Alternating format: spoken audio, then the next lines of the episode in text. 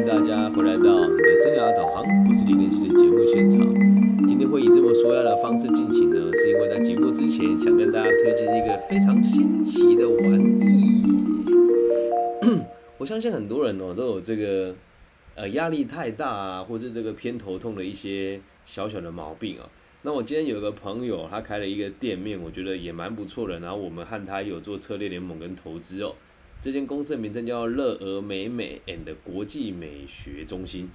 那我今天去那边做了自己的投资的一个感受，我从来都没有想过，就是我们可以从耳朵做到那么多不同的体验。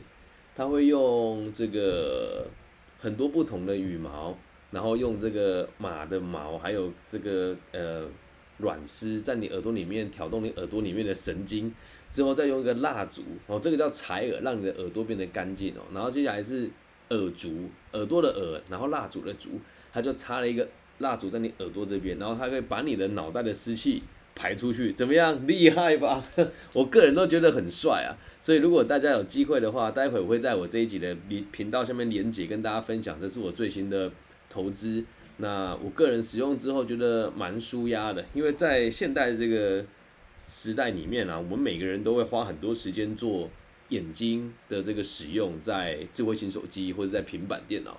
那如果是耳朵的部分嘛，是我个人觉得啦，是因为我们接受的资讯非常多也非常杂，所以导致我们越来越没有机会好好的放松自己。如果你跟我一样有时候偏头痛的话，欢迎来。体验看看咯，收费也不是那么的贵吧，一次就台币大概一千块钱左右。那洗眼睛呢，一次大概是八百块钱。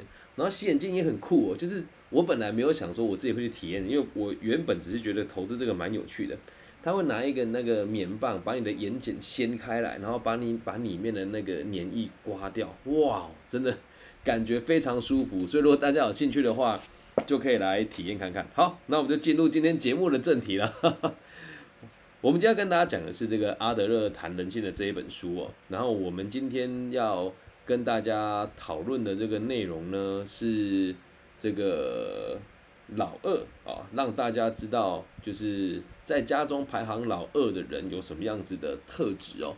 那今天来到了这个 EP 第四十七集，那这边也是在不管在哪个地方啊，不管在哪个。地区学习心理学，基本上都会背诵到阿德勒博士的这个叫做是家庭星座。那我们就以阿德勒博士的这个这一本创作里面来跟大家分享，老二在家中排行老二的朋友们可能会遇到哪一些问题，跟有哪一些特质哦。那我们就开始今天的节目的内容喽。追求权力的情形出现在家中的老二身上，其实也是一件很麻烦的事情。排行老二的孩子经常在压力下努力的争取优势，想要与他人一较高下的心态，会形成他们的生命目标，展现在他们的所作所为。那我自己在家中排行老二兼老幺，就这个状况，我一直到我哥在开始读个体心理学以前，我也一直有这样子的情形，就看到人家就想跟人家拼个输赢啊。刚进这个行业的时候做生涯规划老师哦，每次我只要看到好像别人比我厉害那么一点点。我就会非常在意，但随着年纪越来越大，还有做这个个体心理学的研究越深入，就发现真的很没有必要诶。那为什么我从小就会习惯用这样子的方式跟别人互动呢？那书里面其实就给出答案的。他说，因为已经有人抢在他们前面，比他还要早获得了权利，而这对老二形成强烈的行动诱因。我想想也是哦。在我出生了之后，我前面就有个姐姐。那姐姐呢，做什么都比我还要强势，做什么也都比我还要更，还要更有能力。而且从小就是她什么都赢我，我什么都输她。那我其实现在也不能说放弃吧，就认为，嗯，其实也没关系啊。每个人都有不同的特质嘛。可是你要想，我跟我的姐姐差两岁，从小就被人家拿她来跟我做比较。姐姐长得漂亮，功课又好。然后又比我还要聪明，笑容也比我甜美，那我就觉得我什么都比不过她。所以在我的生命当中，姐姐是比我还有权利很多了。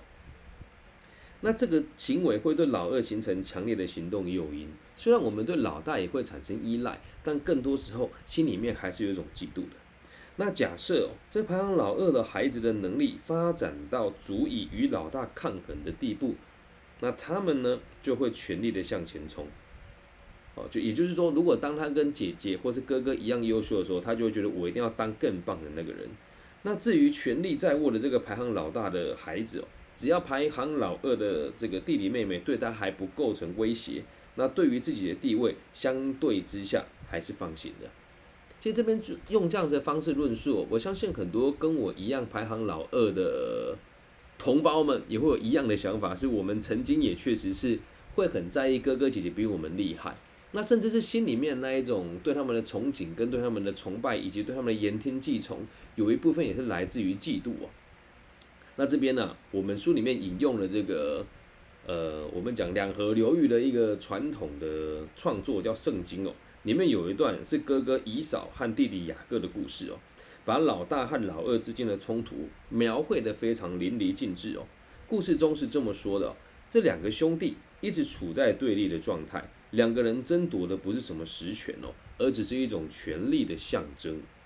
那像这样子，老二持续争夺权力一段时间之后，如果最后的结果不是达成目标推翻老大，就是老二战败，然后撤退。而这时候，老二通常会出现精神疾病。老二的嫉妒心态有点类似于贫穷阶级的人民，觉得自己被看轻跟不受重视。那这边我就要特别跟大家分享一个，就是自己的个人历程吧。诶，从我做自媒体到现在，也不怕跟大家揭露我的工作收入哦。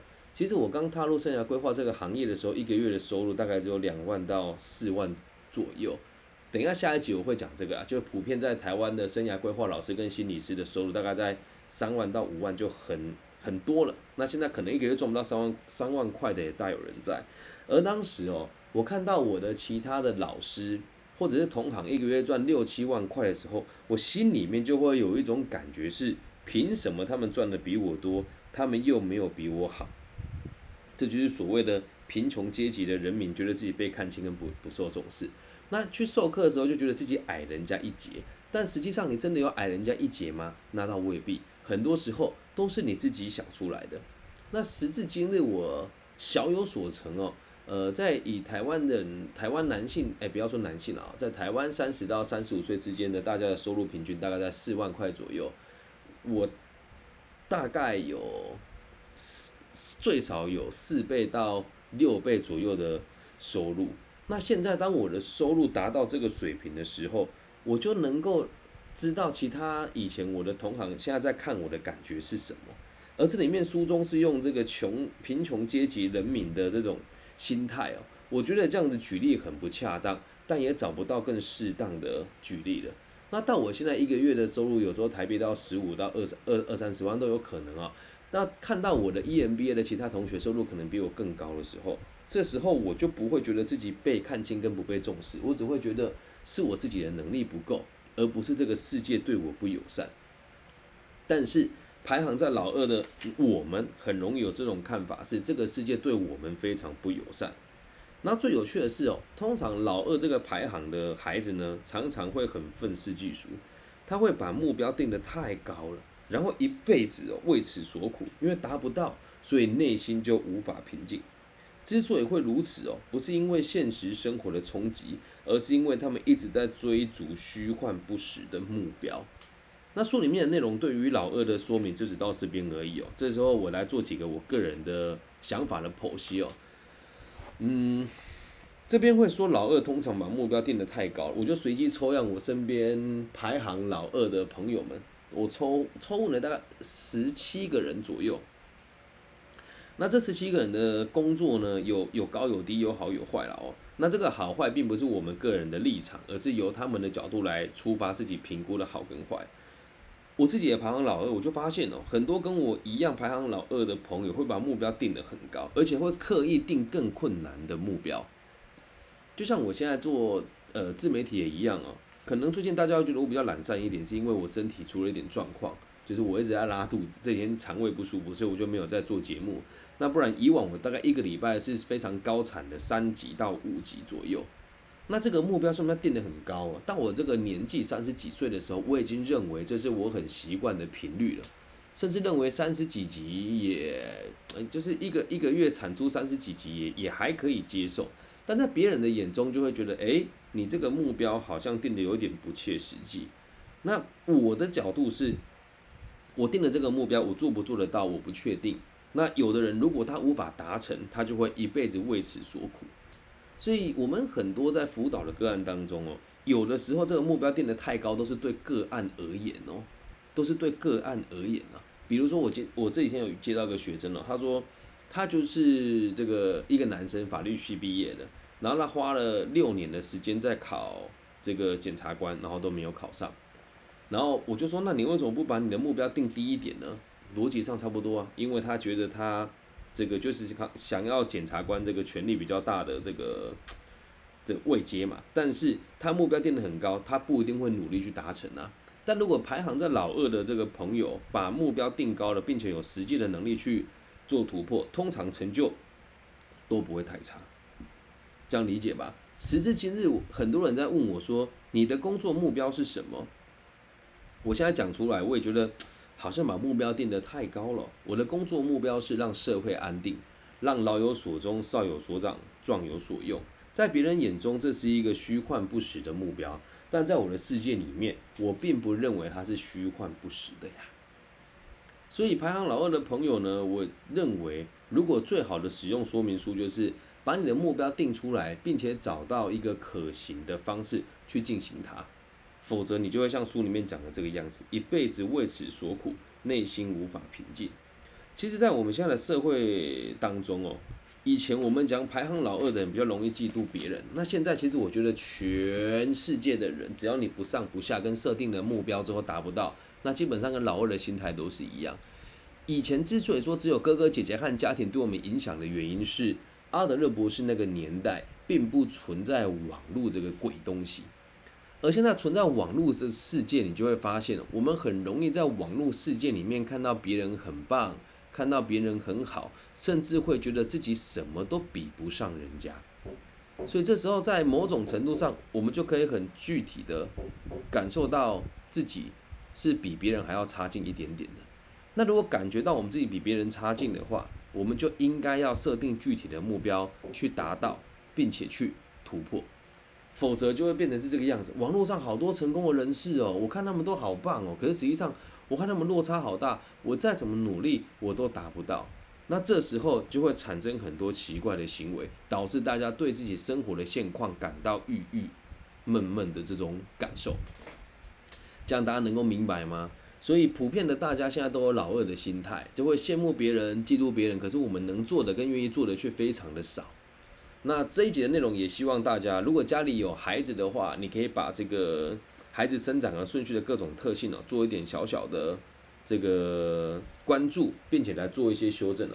像我现在只有一个女儿阿桃，那接下来如果我有再有有再生一个小孩的话，我就会特别去关注老大跟老二的这个互动的部分。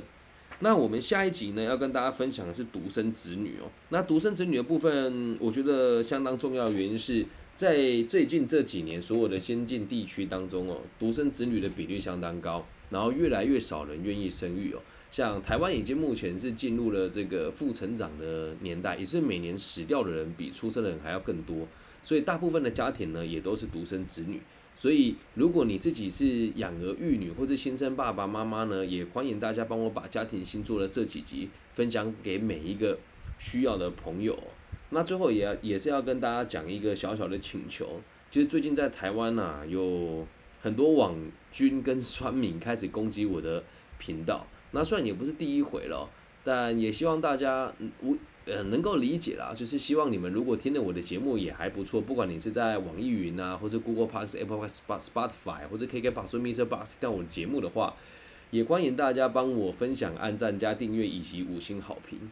呃，很常收到私讯跟我说，老师你 你节目真好，哎，老师你这个节目格调很高。但我也希望大家可以帮我做这个分享跟按赞的动作。那在直播现场，现在就有人说：“老师，我挺你，感谢你啦。”如果真的听我的话，帮我在这个直播的你听节目的地方，帮我分享、按赞、加订阅，或是帮我打五星好评、打个评论哦。否则那个评论马上就要掉下来，排名就会再更往后掉。那目前我在台湾地区的这个排名其实下降蛮多的。讲到其实蛮汗颜的。最近有很多大陆地区的听众说，我在网易云上面看到老师的排行在前几名。那我在台湾并没有使用版权的卖出，全部都是义务分享的，在台湾的流量却非常的低。其实也不意外了。那待会我会再制作一集哦，就是其他集数跟大家讲现在台湾的生涯规划跟心理智商界我看到的现实状况，然后让大家理解一下目前如果你在台湾要走这个行业的一些一些现实的状况，让大家理解好吗？那以上就是我们这一集全部的内容喽，希望大家喜欢。那如果你也觉得本节目对你有帮助的话呢，请你在节目结束之后找一个让你舒服的角落。祝福这个在全世界听我节目的每一个朋友都可以平安、健康、顺心。那也欢迎大家在这个私讯里面对我提问任何的问题，我都会尽可能的一个一个来回答大家。我爱你们，大家晚安啊！对了，如果大陆的听众朋友比较害羞，可以加入我的微信号，我的微信号是 B 五幺五二零零一。我爱你们，拜拜。